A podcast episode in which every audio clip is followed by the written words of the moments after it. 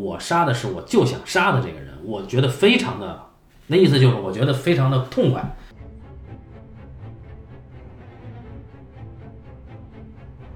那些女人反复在讲这个人，都是说这个人性能力很强。对，对，这些一些这样一些信息，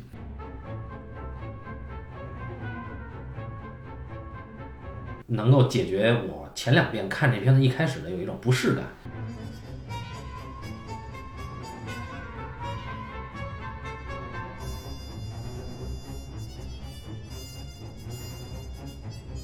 我觉得这个电影里面看到的说那种原始的欲望，呃等等这些东西，远远的盖过了情感。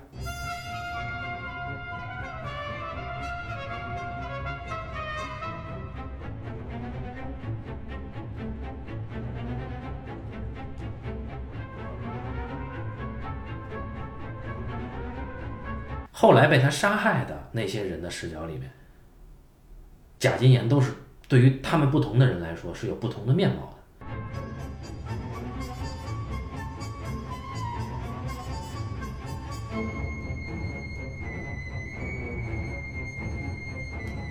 他还是这金针上面眼里面还是女人厉害。呃，那那就是啊，对，你就你就这个儿子，你看你能干的反抗，你能叛逆到哪什么程度？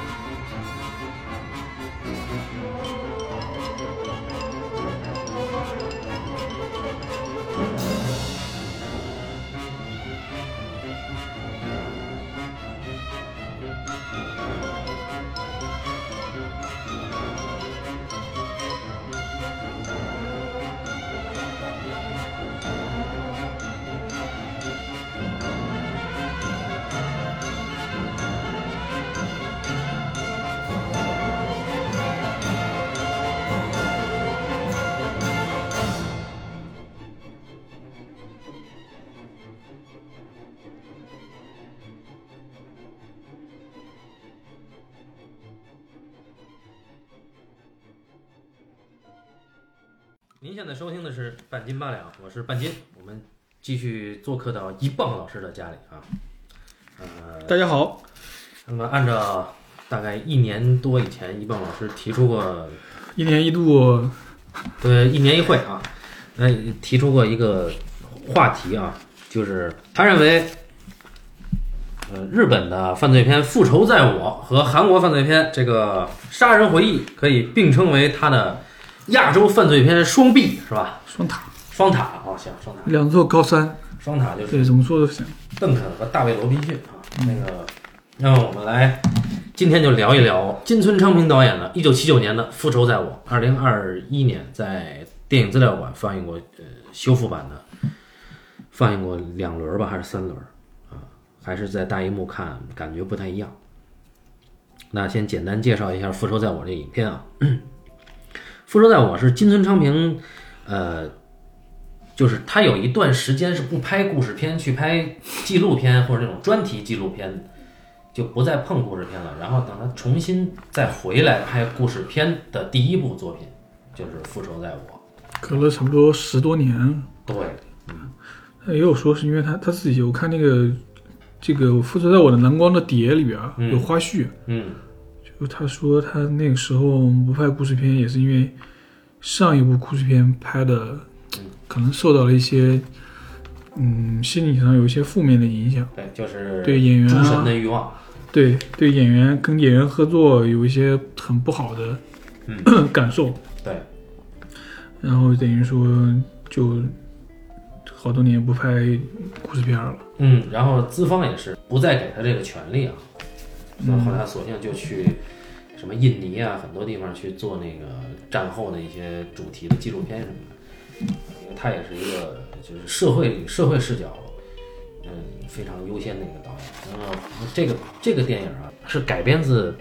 佐佐木龙三的一个非虚构小说，但那个时候还没有非虚构像现在这么火哈、这是纪实文学，对，就是纪实文学，它是根据一个连环杀人犯他的庭审证词进行的创作，就就是纪实小说啊。然后在那个呃这个蓝光碟里边有一个花絮是，是也是一个日本导演访访谈的金村昌平，两个导演对谈，啊，他跟谁？我不认识我，那没没看出来那人是谁。就他那个花絮一看就那片段就不全，他就直接就出来了。那你怎么知道那个人是个导演呢？也许是，因为他说过，他说那个我在拍片的时候嗯说过这么一句话。然后那个，呃，金村昌平说，他觉得这个当时改编这个小说最大的难度是在主角的犯罪动机。啊，为为什么呢？他说，以常理去揣测这个主角为什么去犯罪是没办法形成逻辑的。那嗯他就所以金村昌平认为，就这个这个原型人物，他的行为符合现代犯罪，所谓的现代犯罪啊，就不是像以前那种，呃，就很有逻辑的复仇啊，或者说是呃有预谋的谋杀什么的，他就是一种就动机不太容易解释的现代犯罪。嗯啊，所以他呃基于这个难点进行突破啊。然后我简单说一下，这片名看起来很怪啊，“复仇在我”，就他那个意的意界很直，“复仇在我”到底是什么意思？为什么叫“复仇在我”？其实从日文的角度来讲，它确实是这么翻译。那为什么会有这句话？即便是在日文这么说话，也不太也不太合乎语言逻辑。它是来自新约罗马书啊第十二章第十九节。呃，原文那个咱们中文译本有几种，呃，我找到的这个译本这一句话呢，没有提复仇啊，它讲的是深渊，就是类似的意思啊，大家体会一下。它这句话叫“亲爱的弟兄，不要自己深渊”，也译作“不要自己复仇，宁可让步，听凭主怒，因为经上记着，冒号引号，主说深渊在我啊，或者复仇在我吧，然后我必报应，然后引号。啊呃，结束，这就是原文。那它是从这上来的，这个片名是从这上来的啊。我是比较介意这个片名，所以我专门查了一下日日语的日文的维基百科，我才知道这个片名是这么来的。呃，主演也是呃《诸神的欲望》里面的主演三国连太郎，呃，女主演有那个倍赏美金子。好，这是两个最啊，还有续行权。啊、对呀、你忘了说这个主角，真正的主角，这贾金岩这个角色名字叫贾金岩，对连环诈骗杀人犯啊，他的扮演者徐行权，我们就开始聊。首先，我们从呃从犯罪片聊吧，因为这个片子确实不太一样，这个片子真的不一样。就是我们都是喜欢看犯罪片的人，包括我相信听友有很多也是喜欢看犯罪片的，但这个犯罪片呈现出来的样子，呃，我在看这片子时候是镇住了，因为之前没见过有这么有这么拍的，它结构上也不太一样，呃，人物上也不太一样，包括这个围绕着犯罪分子这个嫌疑人的这个周围的人物的这个写法也不太一样，就是，呃，我觉得还是非常值得去聊一聊它这里面的一些一些设计上的东西啊，因为明显它这个它这是精心设计成这样的犯罪片，而且犯罪片本来。呃，怎么说？就它不是那种像我们之前聊过的这个，呃，一些文艺片，就是你能够根据情绪啊，或者根据，呃，你的见闻去写，或者经历体验去写。犯罪片还是会呈现出作者的设计意图，所以我们可以聊一聊。首先就是，呃，为什么一棒老师要给一个大限定，就是二十世纪亚洲范围内双塔？犯罪电影其实它最早，比如说在好莱坞三四十年代那会儿，它是一个主主流类型。嗯，它这个主流类型就是其实是相对意义比较明确，主题主呃利益层面是比较明确的，就是这种一般都是正义战胜邪恶的这么一个大概的故事模式。所以在亚洲呢，这我觉得我认为这两部最好的是因为它这两个电影其实都某种程度上在对犯罪片进行意义层面的深入。嗯。啊、对，深入就是都是在比如说，嗯，社会性的层面上去展开了。嗯嗯对，然后就是你刚才讲的那点，我觉得是一个很关键的信息，就是说金城昌平当年去了解这个原来的这个案件的时候，以及原的原原来的那个非虚构的非虚构的那个呃技术文学的作品的时候，嗯他发现他很难去抓住说，呃，我能讲清楚这个人的犯罪动机到底是什么。嗯，因为他的犯罪的动机是相对模糊的、相对暧昧的。然后呢，他的解决方案是什么？他的解解决方案就是按照我们看，呃，可能绝大多数的绝大多数的犯罪电影，他们可能尝尝试的办法都是最后要把这个解读的空间给它封闭起来，就是最后我要找到了一个相对明确的这个人的犯罪动机是什么。而我们看的这个金村昌平拍的这部电影呢，就是我觉得，我觉得一方面是他对于这个案件最后可能越来越深入的去研究，另外一方面是跟他可能之前的十年拍纪录片的经历有关系的。所以我觉得他拍这个电影，他有一种就是他可能比较核心的是在处理这么这么一个故事，在尤其这个故事跟原来的案件之间的关系，他怎么去精心的去处理真实跟虚构之间的关系。嗯，也就是说，最后我们看到这个案件，依然，呃，我觉得可能保留了他当时对于那个案件里面非常复杂的一些感受。嗯，也就是说，我们最后其实还是不能非常容易辨明说这个主角他的犯罪动机是什么。嗯，然后这个不是一个非常嗯、呃简单的因果关系或者逻辑关系，嗯但是呢。我们在这个故事里面看到了非常非常多的对于这个人的心理刻画也好，嗯或者说对于这个人的呃时代背景、呃社会背景，然后对于这个人的家庭背景等等这些东西对他的塑造，就是他在一个非常嗯多层面的社会学的意义上去展开这个故事。对嗯，这个也反映了他作为一个创作者，他对于呃，就是人心可不可测度这件事儿啊，他是是他是是他的一种观点。就如果说像你提到的之前的那种经典的犯罪片，他是要给答案的，嗯因为呃，如果说你一个犯罪，你最后他是被绳之以法，然后所谓正义或者公理得到伸张之后，真正的能够，当然在这个在现实层面已经解决了。呃，观众看犯罪片产生的恐慌了，就是说这个坏人是被抓住了，呃，案件也被破了，但真正恐慌是在后面，就是说，那往后怎么办？就这这种人他为什么会犯罪？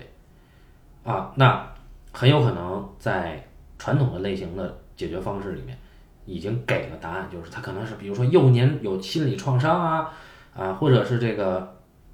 呃，在曾经就是他有一些这个。受了刺激啊，或者说他可能有一些什么心理暗示啊，等等等等等等啊，或者社会上的一些问题啊，都有可能给了答案，所以他去犯罪。但是在《复仇在我》这个影片里面，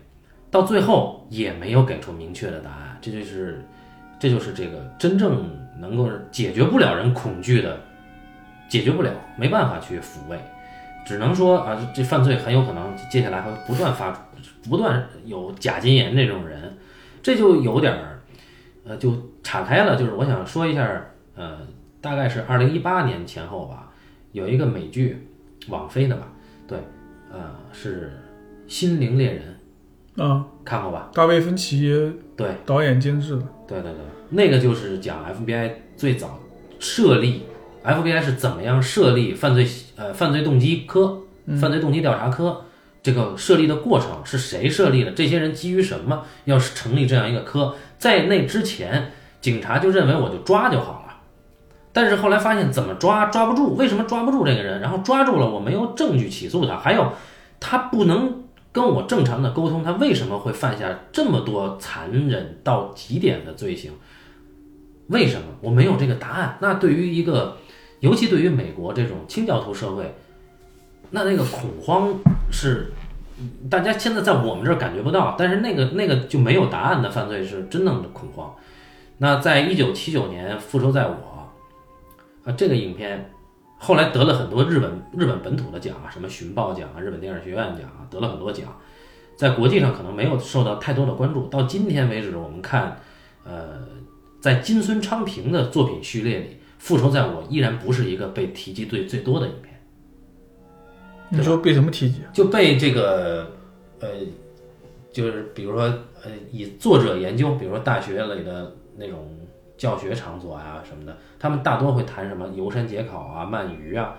啊或者什么珠与军舰啊这种。啊，你说在他如果是研统计啊研研究金村昌平的，对，就是那种肤浅的研究哈。对，嗯那那那很很显然，《复仇在我》是打了鲜明的金村昌平作者标签的东西的，嗯是有的。那么我们就接下来就了解一下这个，呃，《复仇在我》究竟是有哪些不一样啊？嗯，我在第三遍看这个片子的时候，我就能够解决我前两遍看这片子一开始的有一种不适感。就刚一开始呢，我们知道是贾金岩被抓住啊，呃，回头我们大家可以在公众号的这个同步更新的这个提纲里面去看到这个影片的时间节点啊，这个时间节点的它的时间线是跳跃性的。就一开始是贾金岩被捕，这个男主人公被捕，被捕完了以后就开始审讯他，然后开始回忆他的第一段杀人，然后开始又有穿插了就是采就是警探去侦办这件案件的，就走访一些涉事当事人和当事人的那个有关联的人，然后突然就跳到这个贾金岩童年时代，啊，就是还是在战时二战期间那么一一段一段戏，然后又随着这个戏开始，就开始讲贾金岩的家庭和他宗教信仰的过程，包括他长大了，呃，如何成为一个少年犯的过程。然后再讲他，又讲回到他在杀了那个第一次杀人之后，又去杀其他的被害人的过程，等于是但是但是我觉得其实嗯呃说起来复杂，但是嗯，就是我我因为我也不止看过一看过一遍这个电影，嗯。就是我好像记得，嗯，我最近一遍看这个电影，我是大概能记得说他这个故事里边其实。就是它的时空切换很频繁，对。整个故事里面可能有多次的呃这个时空切换，对，而且但是呢，它其实主要是三条时间线，嗯。一条时间线是一头一尾，也就是说，当他被警察、警方抓捕，然后警方审讯，到最后他，呃，父亲来探望、探监，然后，然后被，嗯，然后就被执行死刑的这么一个，呃，一个最近的一个时间线，嗯，也就是说，这个人死亡前的这条时间线，嗯死亡前以及死亡的这条时间线，还有一条时间线就是当警察去到他家里边儿，嗯然后对他父亲进行一些呃问话的时候，嗯。其实带出了一个从他童年起的一个有点成长线的一个时间线。对，就是他当年其实是讲他父亲那么一个是什么样一个懦弱懦弱的面对美军的那么一个形象，嗯。然后他其实当时当年是一个反叛的那么一个形象，嗯。到他开始青年之后，以及跟他后来成为他妻子的那个女人之间的关系，嗯。那是一条时间线。然后还有一条时间线，其实是他被抓捕前，嗯。他被抓捕前，他也是这个故事里面非常重的一个故事，就是他跟一个呃旅旅店旅店，旅店的老板娘之间的关系，因为他藏匿在老板娘家呃那个家里边但是他一开始的身份不，他这个逃犯的身份不被那个老板娘所知，嗯。到后来老板娘知道了身份，最后他杀了这个老板娘以及老板娘的妈，妈对，那是一条时间线，他一共有三条时间线在这个故事里边儿，其实是相对清楚的。然后它只是说它这三条时间线它会频繁切换，对，以及它在这个故事里面还不是一个单一视角，嗯。它是存在着可能不同人物、不同视角的主观，比如说他有他父亲的一些主观的闪回。对，有他对，插叙等等这些，所以这种非常相对自由，然后又相对多视角的这种东西，是这个电影时空上的一个呃很很很主要的一个艺术特色吧，我觉得。啊，对，就是呃，他跟那个，因为以一个犯罪片的那么讲逻辑的这么一个，呃，按理说啊，一个犯罪片应该是它的叙述一定是要让你很清晰啊，那那这个时候他给出了一种就是很任意的，当然里面肯定是有它的逻辑的，只不过他这个逻辑是不同于他，你首先他他把这个人的犯罪过程就打断了。啊，然后这个人的成长过程也没有完完全全的，就是说，就我单独就把这段时间线拿来只讲成长过程，他也插入到他现在的情况，所以他在在这个结构里面，这种时空的切换会给你造成一个你感觉哦，那他过去的那个经历跟现在的犯罪，以及跟他现在结识这个旅店老板娘的这个关系，会不会在视觉上的关系就已经暗示了，呃，他的经历上有某种共性？尤其是在跟旅店老板娘的母亲单独相处的时候，他用了叠画，叠到了这个他他妈妈从医院回到家的那个那那个那个画面。嗯，就这已经有很明确的一种指向性了，就是这是作者在操纵他的素材，啊，就是你感觉导演想要给你这个他的视角的解读，就是这个家家庭我我我觉得这个问题还要就是，我们可以再宏观一点聊，以及聊为什么说这个电影它是一个，它是它是有一一个有着非常鲜明的作者特征的电影，嗯。就它是为什么是个导演的艺术，嗯。就是我自己认为啊，就是说一个作者就是我给这么几个给这么一些一些我对我来说相对的标准标准化的东西是判断一个导演是否是一个作者，以及他作为一个作者他应该在哪些艺术层面上去实践。就是一第一，首先是大家比较有共识，就是这个导演他去讲什么，就我去拍什么，就是我题材的选择，嗯这个我们不论。就一往往可能你们能看出来，一个一个一个所谓作者倾向的导演，他相对在选择题材上有他的独特的地方，嗯对吧？这个我们先不论。当然，我们也能看出来，金村昌平就大家都都知道，这个人爱拍底层人，嗯对吧？爱拍一些可能更原始的那种那那些人的人的嗯嗯方面。对。然后这个是所谓说什么已经说什么和拍什么的这个对于一个作者的重要性。嗯，我们还有一个重要性就是这个人是个作者，就是他怎么拍的问题。哎他怎么拍，就是他语言层面的问题。语言层面的问题，我觉得有两个事事情是非常宏观，就可能一个导演在实现他的艺术的过程中间，一定要面临两个很重要的问题，一个就是我怎么处理真实和虚构的关系。嗯嗯对，就是很多很多导演其实这个问题对他们说，就所谓作者向的导演，这个问题对他们来说都都都是一个很重要的问题。它不只是一个虚构，有的人可能就是真的，呃，在记比如说在记录记录像跟跟跟嗯虚构像这个两种语言特点的东西上面，其实是做一个平衡或者做一个怎么样的融合，这是一个方面。而这个方面是。呃，金村长平在这个电影里面实现的非常重要的一个部分，嗯就是我们刚才比如说说这个故事里面，就是为什么它不是单一视角，它不是单一视角，就意味着它其实有纪录片里面真实像的那一面，就是这个故事有点跳出来，然后全是视角都去讲故讲这个故事。对对，然后呃，另外一方面就是这个故事它。它跟有一些主流向的电影非常大的区别，就是你很难在这个故事里面说我去认同主人公，嗯我不能认同主人公。嗯我在这个过程间，他不指望你去认为，不希望你去认同主人公，甚至你很难去认同任何一个人。对，很难去认可，你不可能在这里面能获得，比如说情感上的认同，或者说情感上的共鸣。嗯对，这个在这个主人犯罪的这个主人公身上非常非常明显。还有就是，还有时空上的一些特点，就比如说这个片儿里面被大家认为就是有两处超现实的段落。嗯有一处超现实的段落，就是他要去杀他杀完那个阿春之后，嗯。接着要杀他妈，然后杀阿春他妈，他阿春他妈，然后从上楼之后，嗯。然后镜头没有跟上去，对但是其实已经暗示他可能阿春他妈上楼之后就要被他杀掉，嗯。他这个镜头没有跟上去，紧接着这个镜头里边出现了他自己他妈，嗯。他自己家里边，然后他妈之后来到他父亲跟他妻子的那个饭桌上嗯，然后那么一个家庭。对，其实它时间上是是一样的，但空间是对他做了一个那样的时空的关时空的柔柔和，嗯。这是一一笔，还有最还有一笔就是他的结尾。嗯，它的结尾也是一个其实嗯，你可以在时空的这个角度上去去理解，就最后那两个人去扔他的骨头，最后几次扔在空中，那个骨头都呃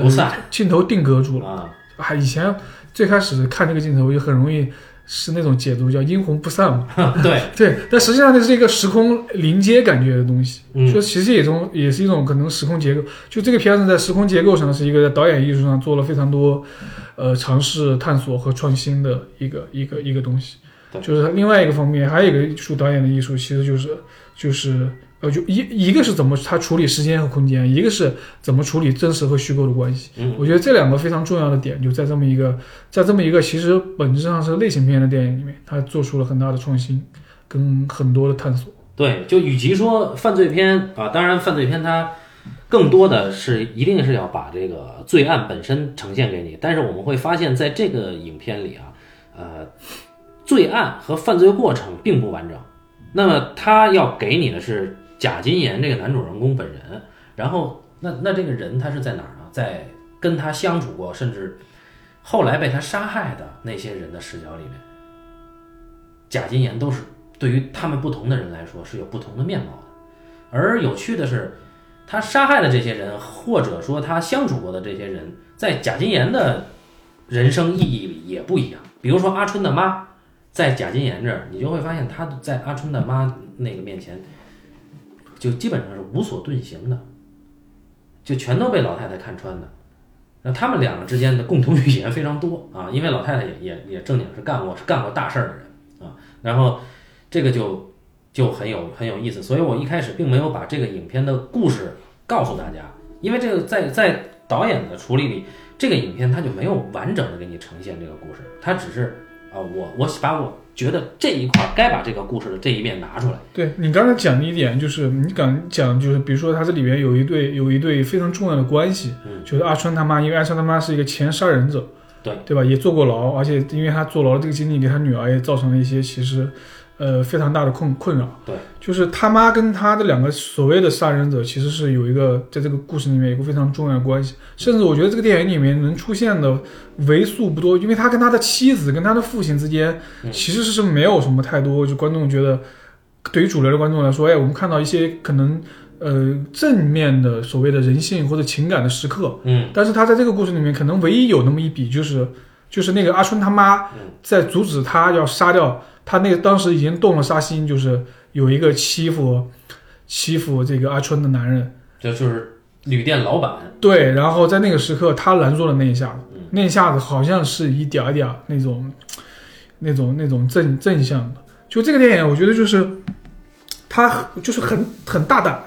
其实很大胆，就是他他选择的他的选择跟很多犯罪片不一样，就是。他真正的导演的艺术，比如我们刚才说，我刚才说他在他在更重要的考虑，说我面对一个真实案件，我怎么处理真实和虚构的关系，我怎么处理这个时空时空结构的关系，这些所谓的导演艺术层面的东西，他在很多导演可能拿到这个题材，拿到这个故事，都会选择说，我在这个故事里面怎怎么让他的动机更有效，怎么让这些呃这个人跟人之间的关系能反映出更多的人性的层面，他在这些里面几乎走的都是反面。他的选择几乎都是反面，对你看不到任何就是他要唤唤起说观众对人人物的认呃认同或者以及情感共鸣，但可能这是这是他看那个故事里面最真实的一些感受，以及以及是可能是最真实最接近这那个故事原型的一一个样貌。嗯，对。对，嗯，他就是这么看人的。对，这就是一个，就是一个，我觉得艺术层面处理这个题材，跟一个可能相对类型、相对主流处理这样一个故事原型非常大的不同。我记得我去年看过一个书，就是张悦然写的一本，写的一本算是文论吧。嗯，他他那本书叫《顿悟的时刻》。嗯，他里面举了一个例子，我觉得对我来说很有启发。他举了一个例子，就是说是两个片的比，两个两个小说的比较。一个小说就是东野圭吾的《嫌疑人 X 的现身》，嗯，还有一个小说是爱尔兰有个作家叫威廉特洛夫，威廉特雷弗，威廉特洛夫写了一个短篇小说叫《三人行》，他认为这两个小说在一些呃情人物关系上有很多的相似之处，嗯，但是他说为什么一个是偏类型的小说，一个是更更偏呃艺术的小说，是因为呃嗯是因为他 X 一些。X 嫌疑人犯身是现身是为什么是偏类型呢？是因为它给予观众的这个情感上的，呃，东西是更纯粹、更单一的。嗯，也就是说，一旦当故事一开始就抛出这个男主人公，我为了这对母女，我要帮他们隐藏罪迹，然后跟一个警察展开的那种智斗，就观众一上来就是我整个先认同你的这个情感动机，然后我所有的。整个看这个小说的乐趣、快感，全都在于我一开始就建立了这个很相对单一、纯粹的情感体验。嗯，然后我就看这个情感体验怎么在这个过程中间它是稳定不变的。嗯，但是《三人行》那样的小说就会在这里面是更复杂的，是更暧昧的，是不趋于不不趋向统一的，它是试图去唤醒你更复杂的感受。嗯对我觉得那后者其实跟金村昌平在《我要复仇》这样的一个电影里面啊，他做的一个尝试是一样的。嗯，就是他会鼓励观众去提问，或者说唤醒你的疑问。至少你在看这个犯罪片的时候，你会产生无数个问题对，啊。它是一个引起反思的艺术，对它不是一个要把你拉进去，让你去情感认同，让你去在逻辑上做一个做一个闭合的关系。甚至它这个故事里面有非常多巧妙的那种有意的打破你那样的一个对类型期待的东西。比如说，他在这这个男主角在呃电影里面认识了一个律师，嗯然后给你铺垫说，哎，你要看这个人怎么杀他。那恰恰在那一笔里面，他暗写了，他没有写我杀人的过程。他甚至包了一堆食材，大家看他回去跟那个人吃火锅的时候，嗯。发现他回家之后，那个人就已经 对已经死了，已经躺在已经躺在他那个那个柜子里面然后这个柜子门又打不开，然后后来他又想着用那么一种奇怪的方式去自杀。对，就是所有的信息都是趋向于一个他不是在意义上给你呃统一的东西。对他，但他展现给你的那个重点是在于他杀完人以后的情绪变化。啊，就是那个人那个老律师独身那么，他他被杀了以后呢，呃，这个男主人公他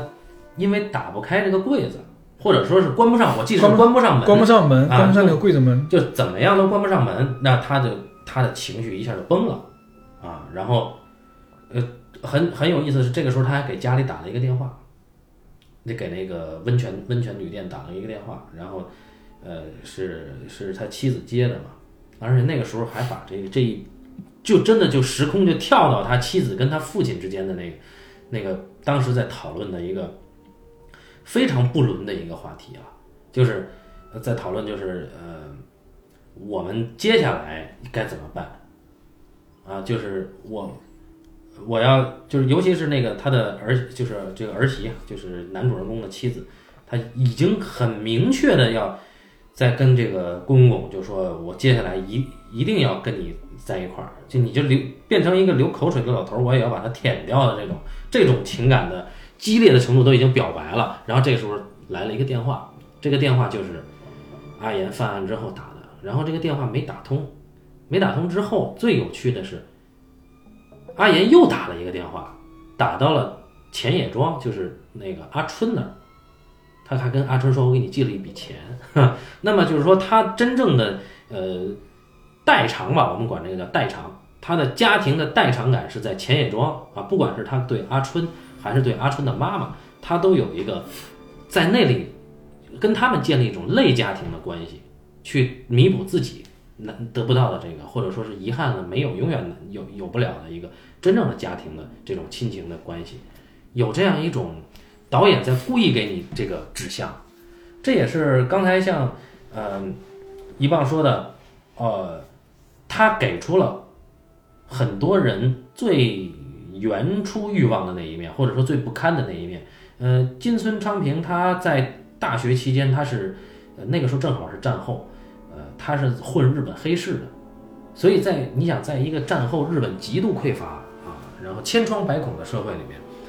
黑市意味着什么？意味着人的欲望集中在这儿。那所有人为了拿到黑市的东西，为了买和卖，他们的欲望都会展现在这儿。然后金村是在黑市里边混得最好的一个年轻人，他就是一边上学，一边在黑市赚了很多的钱，所以，所以金村对这个社会的观察和认知，注定就跟他的老师小金是不一样的。那，那么他写犯罪片，就是所谓的作者像的东西，就是他会把他对于人和对于社会，对甚至对历史的看法，放在他的作品里。这个就是，不管他是在研究怎么拍，还是在研究拍什么，对，在都不你你这个话题上，我可以也在延伸讲一些。嗯就是我觉得这个电影其实因为它的年代是在七十年代末，嗯它其实已经，它应该是日本新浪潮那个时期电影的，是已经过去了，还是一个尾声吧？嗯嗯对吧？其实它这个嗯处理的一些时代信息的东西，在日本新浪潮电影里面是很常见的。嗯就是比如说关于一些日本那个时候战后，嗯他跟这个所谓美军美方的关系，对，以及他这个子一代跟父一代之间的关系。嗯那我觉得他这个电影里面，就是他其实对于，嗯、男主角也好，还是对他的父亲也好，他是双向批判的。嗯，对，他是双向批判的，而且他这个双向批判造成了一个，其实这个犯罪是好像是一个时代必然的结果，也就是说，这个他他去反思这个父亲的一辈，实际上是面对那样的一股势力是无能的，是懦弱的。而这个子一代呢，子一子一代呢，那肯定相顺其自然，他就要变成对父一代的反叛者。嗯，但这个反叛，有我看有的可能影评解读说这是一个好像就就是一个反叛故事，这个人犯罪犯罪的动机可能就来自于他想去嗯叛逆他的父一父一代。嗯，但是这个故事里面其实恰恰就是他没有他没有实在的去嗯反叛他的父亲。对，对啊他没有反叛的父亲，反倒是他最后他变成了一个什么样的人？好像他最后能能反叛的，其实是他想成为什么样的人都没有成为。他当年嗯他当年哎混入美军，他后来嗯假扮假扮这个律师也好，假扮大学教授也好，嗯以及这个、啊以及这个故事里边很多就是一开始反复给的信息，就是那些女人，警察找的那些女人，那那些女人反复在讲这个人，都是说这个人性能力很强。对，对，这些一些这样一些信息，对这样一些信息，就是啊，他的性能力很强也好，还是大大学教授也好，还是律师一些，给了一些这样的信息，但是又是他身边所所他杀掉的这些人，好像又都是他不认同的人，他蔑视的人。他又不能成为大学教授，嗯不能成为嗯、那个律师那样的人，他反倒把那个屠刀可能举向了举举向了这些人。嗯对，然后他当然对于这样的人是有过批判的，他对于富一代也是有批判的。然后唯一在这个故事里面，反倒看到，嗯，那个导演啊金正昌平把一点点可能那种反抗者的希望给了阿春他妈。嗯。对我是那么理解阿春他妈跟你跟他的关系的，是因为我觉得这个故事里面好像只有阿春他妈做出了一个他曾经没有去去做的事儿，也就是阿春他妈跟他说，他说你是懦弱的，嗯，对吧？你杀的你杀的都是什么样的人，对吧？但是我不跟你可能不一样，我当时想杀的人就是我想杀的，对。对，就是我想杀的，就是我可能迈出的那一步，对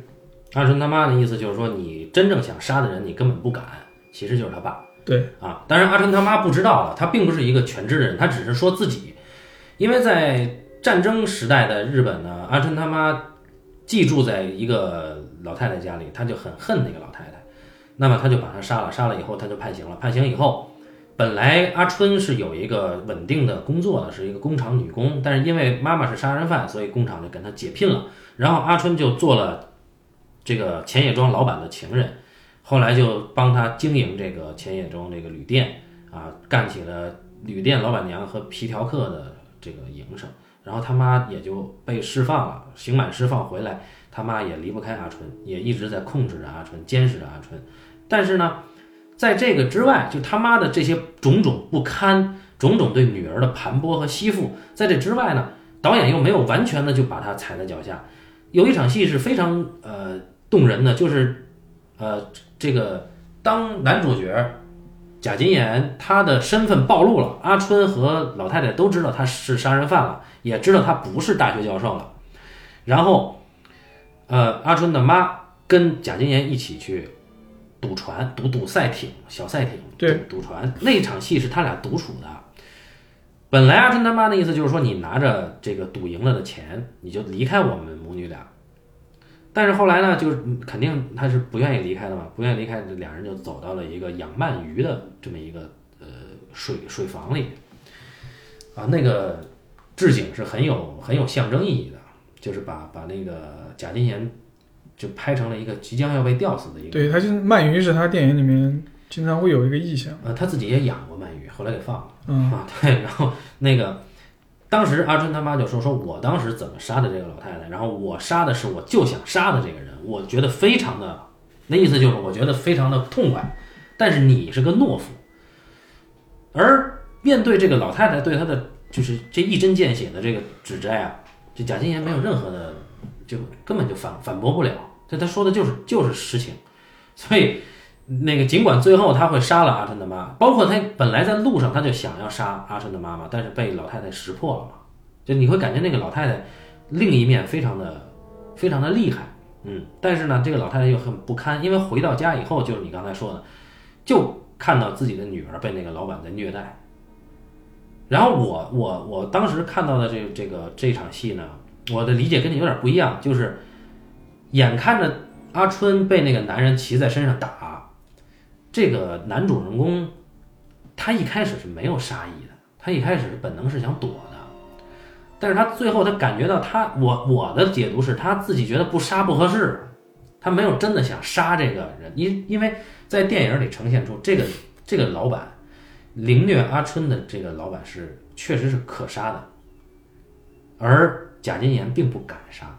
至于最后那个贾金岩想要把这个厨房的刀拔起来的那一刻，我觉得是因为阿春他妈先进来，啊，不是不是他先拔的刀被阿春他妈阻止啊，这个就可以，这个就 这个就可以解读了。因为我看我看有有有人就非常在意一个事情，就是因为因为阿春父母是他这个故事里面。他被杀者里边相对戏份比较多的嘛，对，很重，所以就大家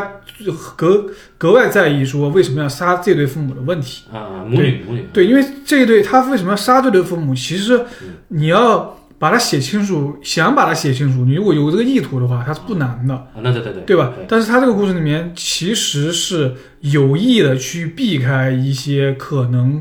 会产生，比如说这个，嗯，他他就是你你这个逃犯的身份被这两人暴。嗯，知道了，暴露了，其实就可能作为一种犯罪犯罪动机。嗯，但是他在里面处理的又比那个要远比那个复杂。比如说这个，他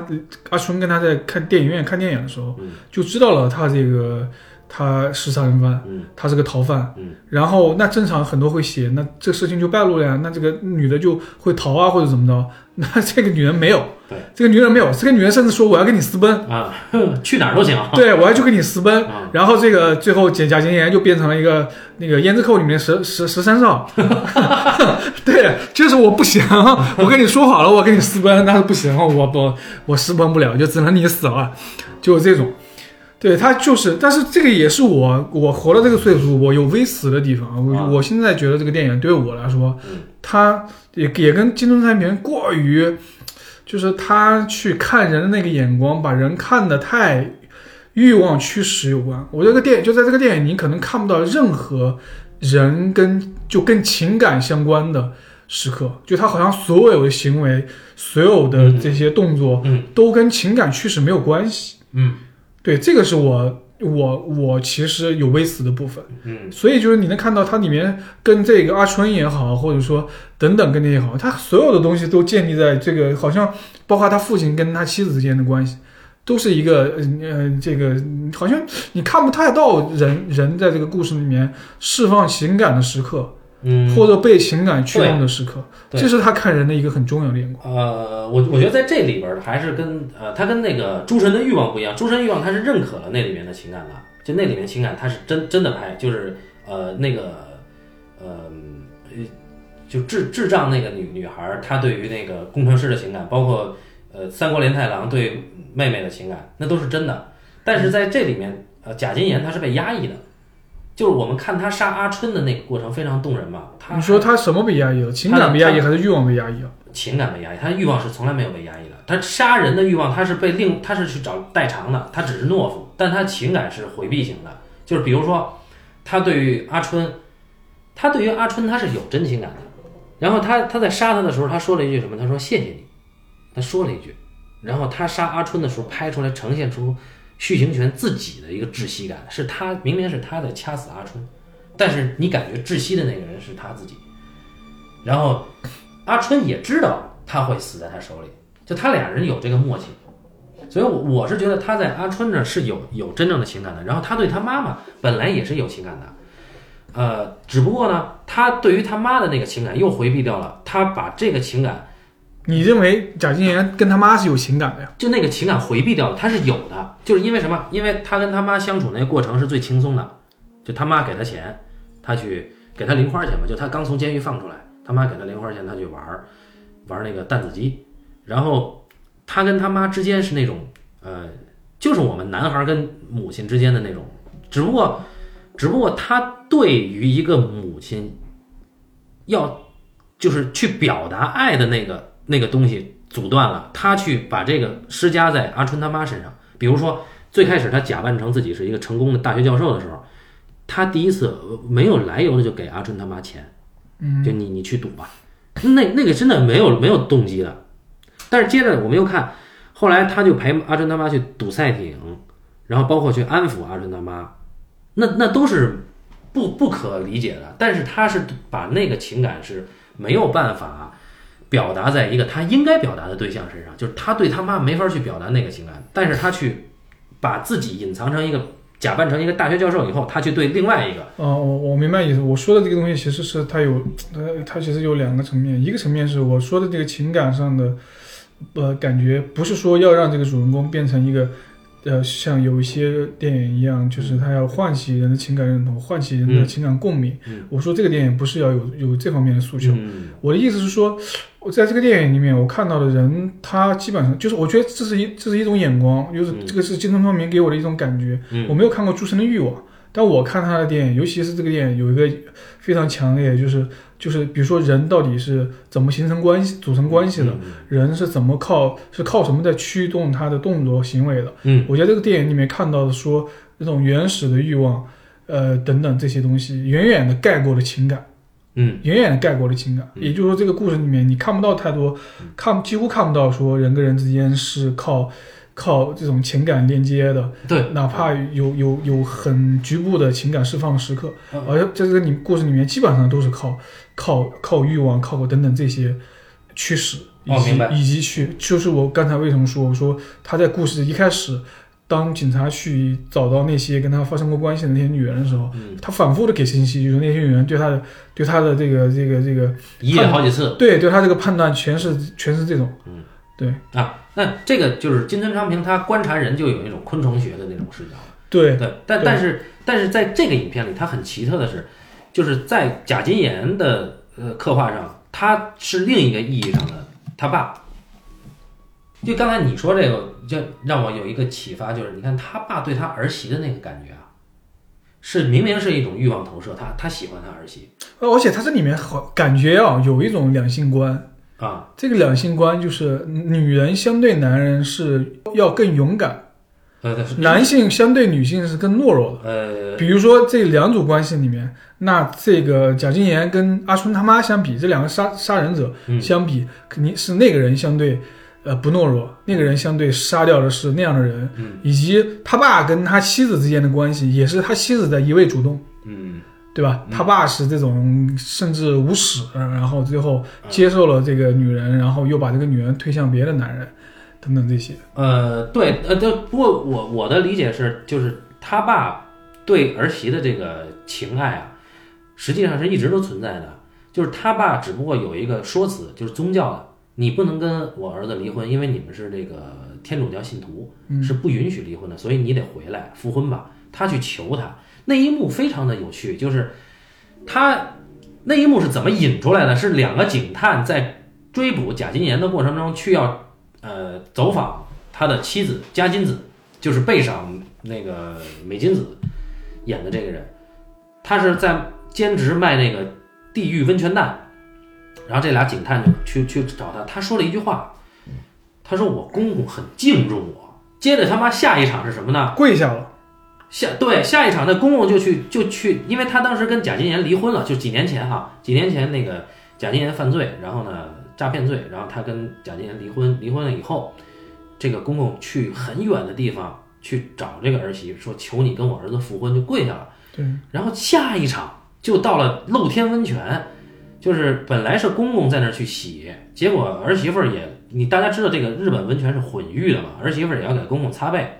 但这一刻啊，这两个人赤身相对的时候，这个我们就像你说的，这个公公是一个回避型的，这一点跟他儿子一模一样。然后我们看到这个加金子说什么，说那个说这个你我我同意回回回到那个回到舞蹈庄的家里，然后他爸说那你感谢你为了阿岩，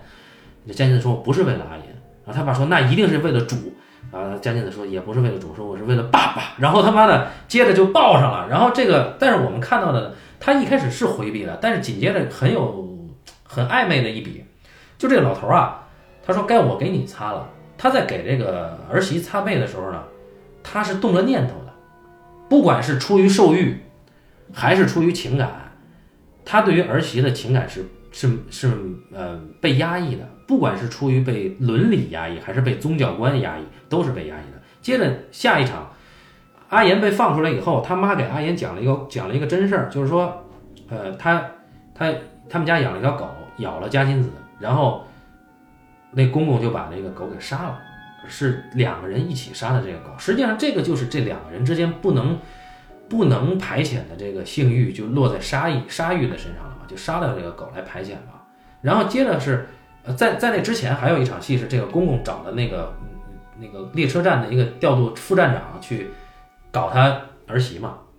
就是我满足不了他的欲望，然后但是我去找一个人去满足他。实际上，你表面上看。他是在让别人搞他，实际上，呃，我们仔细去想，是还是这个公公他自己的欲望得不到，得不到他代偿了，他去找这个另外一个人去满足他儿媳妇。对，对。接着你看他在同时，当他儿媳妇被搞的时候呢，那个叫做叫做公公，对，副站长说是你爸让我搞的，然后那儿媳妇马上就不反抗了，然后下一个场景是什么？是被搞在楼上搞他的，楼下呢？这个公公就用凉水在浇自己。这个公公其实这个做法是把这个女名把这个女人给污名化。呃，他污名不污名？他我感觉是他的欲望没办法正常去投射，他没办法正常去满足他的欲望，所以他找了一个拐了一个弯儿。就像阿岩，他对他妈没办法尽孝，他变成了一个大学教授去对这个阿春的妈妈。那我有个问题啊，就是嗯。我们我们嗯，当然我们是知道说这个父亲对于这个女人这个妻子，对他贾静妍的妻子是有欲望，以及他在这个故事里面其实一直要压抑自己的欲望，对吧？不管他通过什么样的方式去压抑的欲望，转换自己的欲望。但我换换过话说，你觉得说那这个妻呃妻子对于父亲有没有欲望？妻子是真爱父亲啊？你觉得是真爱父亲啊？你觉得不是欲望？嗯。这个我觉得在我这儿没有那么强的，就我我认为欲望欲望是爱的前提嘛，我我觉得没有欲望就不叫爱嘛，就是就是我们现我肯定承认这是有欲望的，但是是不是只有欲望？我在加金子身上，我觉得他还有欲望之外的东西，因为他可能，我觉得啊，他除了想要搞他公公，但是他还是真的愿意跟他公公在一起。为什么愿意跟他公公？那我不知道。那你看，我觉得这个问题很关键啊。我觉得，我记得我最最早看这个电影的过程中间，我其实对这个东西其实充满了困惑啊。我觉得有这个故事里面有很多那种相对模糊、相对暧昧的处理，是你还能想一些，就大概的去想，去深入的去想。所以这一点上，我说，哎，为什么这个女人会对于她父亲这么一个这么一个角色？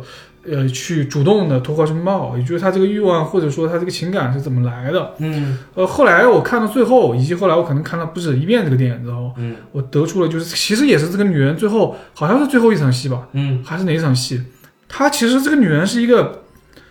她是一个很实用主义的女人，就是这个女人她知道我怎么在这两个男人之间选择，而这个两个男人呢？在本质上，就像你说的一样，本质上是相似的。嗯，本质上可能两个人都是懦弱的，都是对，都是回避的。但是呢，这两个人为什么一个成了杀人犯，一个没有成为杀人犯，也是这个女人做的这个选择的一个她自己的判断。就是她最后和跟她这个父亲说，两个人一起跟那个人扔帮他扔扔扔贾静岩的骨灰的时候，他就说：“因为你更狡猾。”哦，他有这句话。对，他说：“因为你更狡猾。”他其实，我觉得这个就也其实就是就是不是一个情感驱使，它是一个它是一个理性驱使，它是一个对于这个女人来说，我选择什么样的男人，其实男人可能都差不多。对，这两个男人可能是相似的，本质是相似的，但是在那样的相似的嗯底层逻辑之上，他用什么样的行为，他才能在这个社会上安身立命？呃，但我我有有一场戏，我觉得能回答你这个问题啊。就是那个在贾金岩出狱以后，他妈不是给他讲了他们儿媳和公公一起杀狗吗？对。然后贾金岩就知道这里边有事儿了。啊，我觉得那场戏也太那个什么，就是让他妈用那样的，好像在，好像在轻描淡写的说一个，其实是要借他儿子干点事儿的这个，然后关键是，关键是阿岩回家以后啊，你看他一开始是对儿媳妇儿这个要对自己的妻子在在在那个逼供嘛，嗯，然后接着那个接着这个阿岩是要杀他爸，然后他爸唯一一次，他爸就拿了一个什么刀还是他爸拿一斧子拿一斧子砍了我吧，你要砍就砍，关键是这个时候好玩的是什么呢？是阿岩真的举起这个斧子，我我们他确实后来那斧子没落下，但是这个处理的是他没落下，我们不知道他会不会落下，因为在下一刻，那儿媳妇儿就拿了另一把，在要砍阿岩了，就已经夺过来要砍阿岩了，所以我们看到的是不知道什么动机啊，反正儿媳妇是是在保护公公的啊，你你说是呃算计的。也有啊，那个已经是结果了，已经是呈现了结果，已经呈现了一个在这两个人做做做选择的结果。啊，对对，就是我觉得对于这个女人来说，我为什么她是个实用主义的选择，就是因为这个女人，你无论你我我注意了一个注意这个一个一个不知道是设计还是什么，你会发现这个女人在这个故事里面，她有好几笔都是劳动场景，比如说他卖那个温泉蛋还是什么，对对对，对，那是个劳动场景。还有一个就是他跟他父亲有一场戏，就是确定他跟他的父亲的关系的那场戏，两个人是在一起打扫一个呃浴池，打扫浴池。对，也就是说，对对他来说很重要的是我怎么呃活着，活下去啊，对我怎么活下去，我怎么怎么安怎么安身立命。然后也就是说，他父亲是一个很现实的人，嗯，他父亲知道怎么活着，呃，有产业哈，对我怎么活得更好。然后本质上，贾静雯也是一样的人，那贾静雯是一个浪漫主义者，贾静雯是个包法利夫人，就是这个人天天想着想着一些有的没的，他妈天天在他旁边那个鼓吹他，就觉得你是一个能干大事儿的人。对对对对对对，所有的这些东西给他形成一种浪漫主义的假象，就是我要干大事儿，对吧？我是一个牛逼的人，对吧？我不能活在一个这样的阶层里边，等等这些。啊，对，因为他所以造成了造成了这个人的分裂性嘛。对对，一开始他就已经先在少年时代就鄙视了他爸了，他先鄙视了他爸之后，他妈又老说他能干大事儿，对，他又建立在一个虚假的投射里，然后然后他妈的跟着美军一块儿混，他最最好玩的是他是在跟着美军一起做做这个，他给美军当翻译吧，应该是。他也不懂英文，他是跟这个美军一块儿，他就是就等于是一个当地的一个地痞，就汉奸一样。他在军车上带着美军到处玩儿，这个时候他他诱奸了加金子嗯啊，对吧？他是这么认识的这个女孩儿。后来这个加金子找上门来，是因为怀孕了。对，像你说，她确实很现实，她就怀孕了，她就过来得给找个主嘛。嗯，是。但是他认识加金子，就去包括他诱奸这个加金子这个过程是非常偶然的。在那一刻，加金子就是一个农妇的一个形象，在干活。所以这个他跟着一帮美国大兵，本来美国大兵要要要带走加金子，但是他给抢过来了，这这很就就很很奇妙，他他们两个的。其实真正对，所以我就觉得 他还是这《金樽唱名眼》里面还是女人厉害。啊，那就那是啊，对，你就你就这个儿子，你看你能干的反抗，你能叛逆到哪什么程度？你叛逆无非是我给你介绍一个对象，你说不行，对吧？你 你把一个女人领回家，但只有女人才牛逼，女人直接能把你天主教的虚伪直接戳的干戳的干干净净。呃，对，最后导致这个呃父亲把自己也开除出天主教籍，把儿子也开除天主教籍对，啊，然后是他肯定的，因为金村昌平他对于女性的力量一直所有的作品都有，就是庐山节考，啊，所有都是。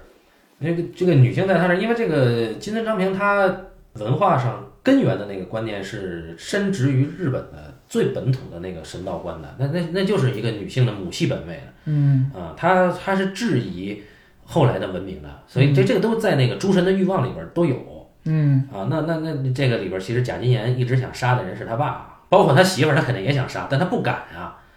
对吧？他对于他把他对于他媳妇儿的那些温情都投射在他对阿春的身上了，然后你你他他最后杀的这些人都是都是啊，我杀不了这个，那我就搞一个所以最后胜利者还是他爸跟他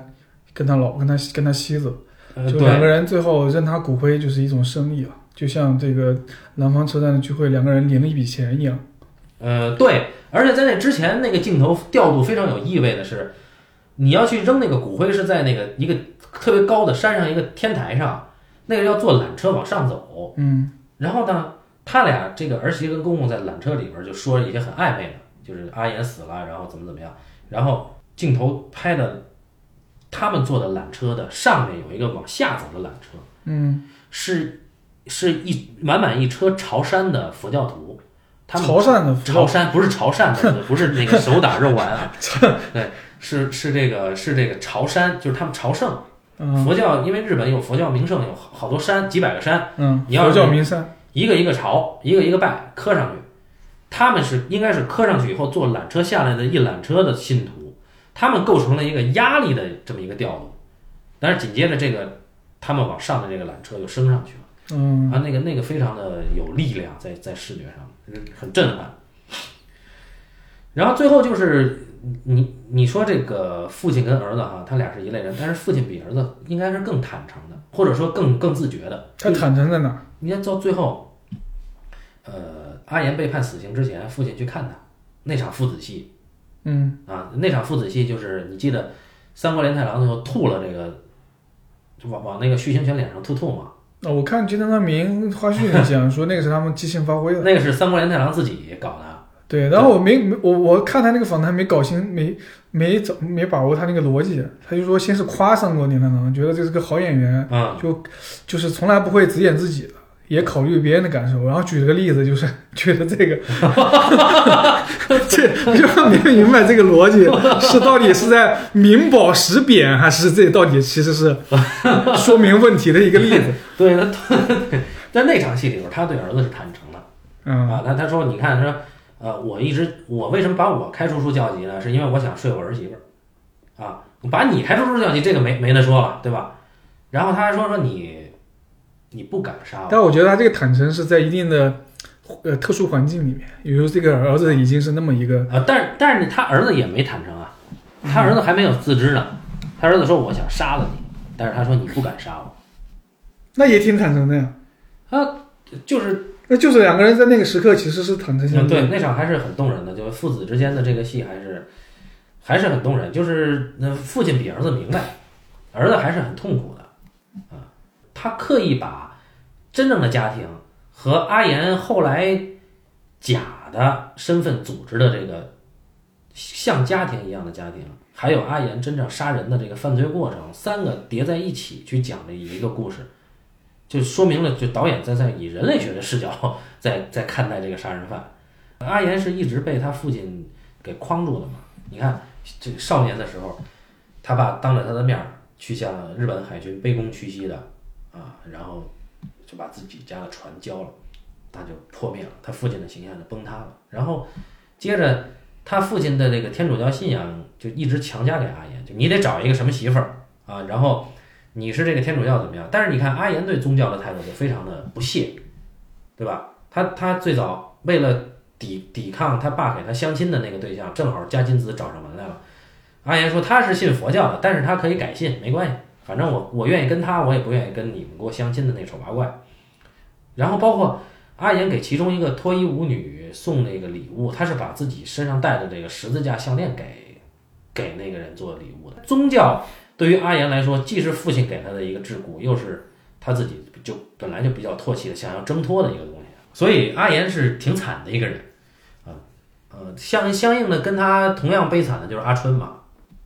嗯，阿春，我操，又被他妈盘剥，又被他妈害，然后最后出来被他妈偷窥，然后还得一直带着他妈想要逃，所以阿春就就发现那个贾金岩是杀人犯以后，咱们走吧。对啊，我要跟你私奔，啊我要跟你哪怕殉情，而且他的那个社会性啊，体现在他当时他们在电影院里看电影，那个日本都有那个放映之前有新闻片，嗯在他们看的这个应该是德国进攻柏林这个影片啊，在这个片子之前放的新闻片是贾金岩的通缉令，在那个之前是一段美国的新闻片，是肯尼迪总统下葬。嗯，对，他是清晰的给出了时代的那个信息，对，也给出了就是美国跟日本的一个关系，虽然给的很间接，但是他他在其他比如朱宇军舰呀、是直接讲美日之间的这个关系的，所以就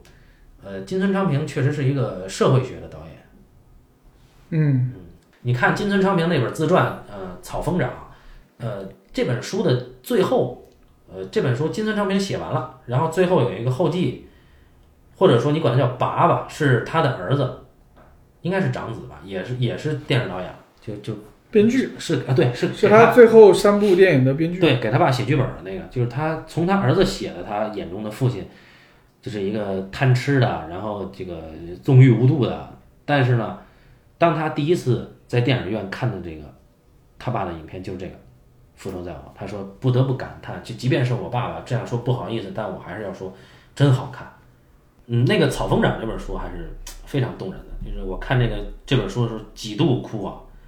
还是很很很了不起啊。金村昌平是我还没看那个书，金村昌平有有那本书。你读完这本书，你会发现这个呃真正的，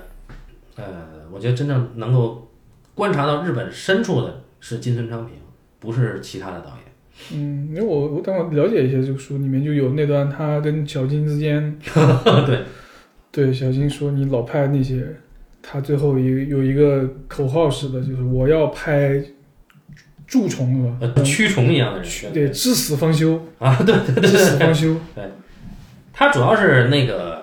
他首先他他是看，他对小金就一直就不太满意。嗯啊，他他一开始在小金组啊，他刚进场做小在小金组做副导，然后有有那个小金在拍《东京物语》的时候，呃，金村的妈妈去世，脑淤血去世，那不是《东京物语》那老太太也是吗？嗯然后呢，去世完了，金村就离组了。等到金村再回来以后呢，就是呃这个影片就适应内部看片会，嗯然后金村就看到老太太脑出血死的那场戏，金村就受不了了，嗯就去厕所了。嗯这时候小金也去尿，然后小金看了一眼金村，就知道他怎么回事。小金就说：“哎，还不错吧？脑淤血不就是这么回事儿吗？”然后金村说：“从你妈那次起，我就一定要离开小金组。他是个太冷酷的人，所以这个人跟人不一样啊。嗯嗯，然后后来后来就是都都成了导演，拍了几部以后，然后那个他好像跟小金那个编剧就是是邻居。”叶天高啊，对对对对对，嗯，然后那个就是经常就小金就就重新就又恢复联系了嘛。小金看了以后就问他说：“你怎么老拍这个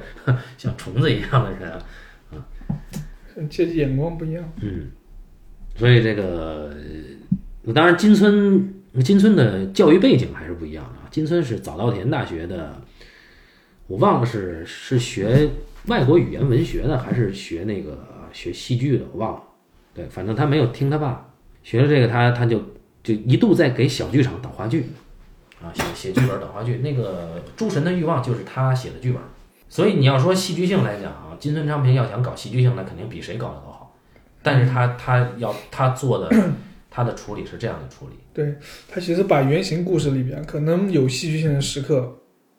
但那个戏剧性的时刻并不能帮助他更好的去理解嗯那个事件的时候，他其实把那些东西摒弃掉。就比如说原型故事里边是说一个十几岁的小女孩发现了这个这个这个凶手，报警把他抓了。哦，对，那个那你十几岁的小年小女孩怎么报警？这些当然可能会出现 更有戏剧性的故事的片段，但他在里面最后就把其实最后报警的是跟他以前跟他以前就睡过的一个一个一个一个就是阿春的那个女郎，对，一个阴道女郎。嗯，你你既然列出了双塔，你有计划要聊另外一部吗？《杀人回忆》当然是可以聊的。嗯，好，因为我之前就呃就正好刚好上个礼拜看了那个在影院看了薄荷糖，我就想想说一下这个，都是光州事件的背景，但李沧东就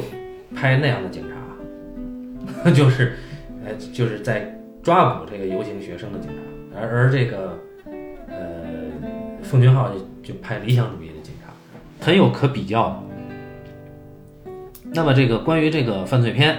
呃，这个聊的时间并不长，但是我相信，呃，我们把现在想到的《复仇在我》的这个片子的我们看出来的特点，就谈了谈啊。那就至于什么时候聊这个《杀人回忆》，我们就看缘分啊。呃，感谢大家收听这期的半斤八两，咱们下次再见。再见。